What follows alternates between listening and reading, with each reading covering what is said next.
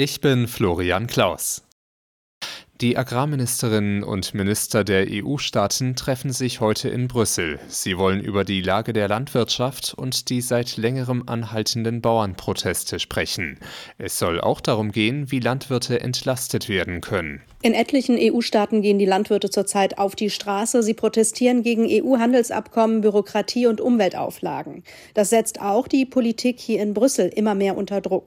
Die EU-Kommission hat schon Forderungen der Landwirte nachgegeben und Lockerungen auf den Weg gebracht. Unter anderem sollen die nationalen Behörden die Landwirtschaftsbetriebe viel weniger kontrollieren und bestimmte Standards sollen vereinfacht werden. Die EU-Staaten müssen sich jetzt zu diesen Vorschlägen positionieren. Aus Brüssel, Sarah Geiser.de bei Sozialleistungen sparen, um Finanzlöcher im Bundeshaushalt zu stopfen. Das ist keine gute Idee, findet die Vorsitzende des Deutschen Gewerkschaftsbunds Fahimi. Sie warnte in der Bildzeitung davor, durch Debatten über Einsparungen soziale Verwerfungen zu provozieren.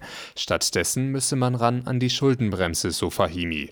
Wegen des Kriegs in der Ukraine sollte ihrer Ansicht nach eine Notlage erklärt werden, damit der Staat mehr Schulden aufnehmen darf. Das Bundesamt für Verfassungsschutz arbeitet nach Informationen der Süddeutschen Zeitung daran, die gesamte AfD als gesichert extremistisch einzustufen. Das ergebe sich aus internen Mails und Vermerken. Bislang wird die AfD nur als Verdachtsfall geführt. Die Jugendorganisation der Partei gilt bereits als gesichert extremistisch. Auch mehrere Landesverbände werden vom Verfassungsschutz so eingestuft. Das ungarische Parlament stimmt heute über die Aufnahme Schwedens in die NATO ab. Ungarn ist das letzte Mitglied des Verteidigungsbündnisses, das dem Beitritt noch grünes Licht geben muss. Es wird mit einer Zustimmung des Parlaments gerechnet, weil die Regierungspartei Fidesz schon ihre Unterstützung signalisiert hat.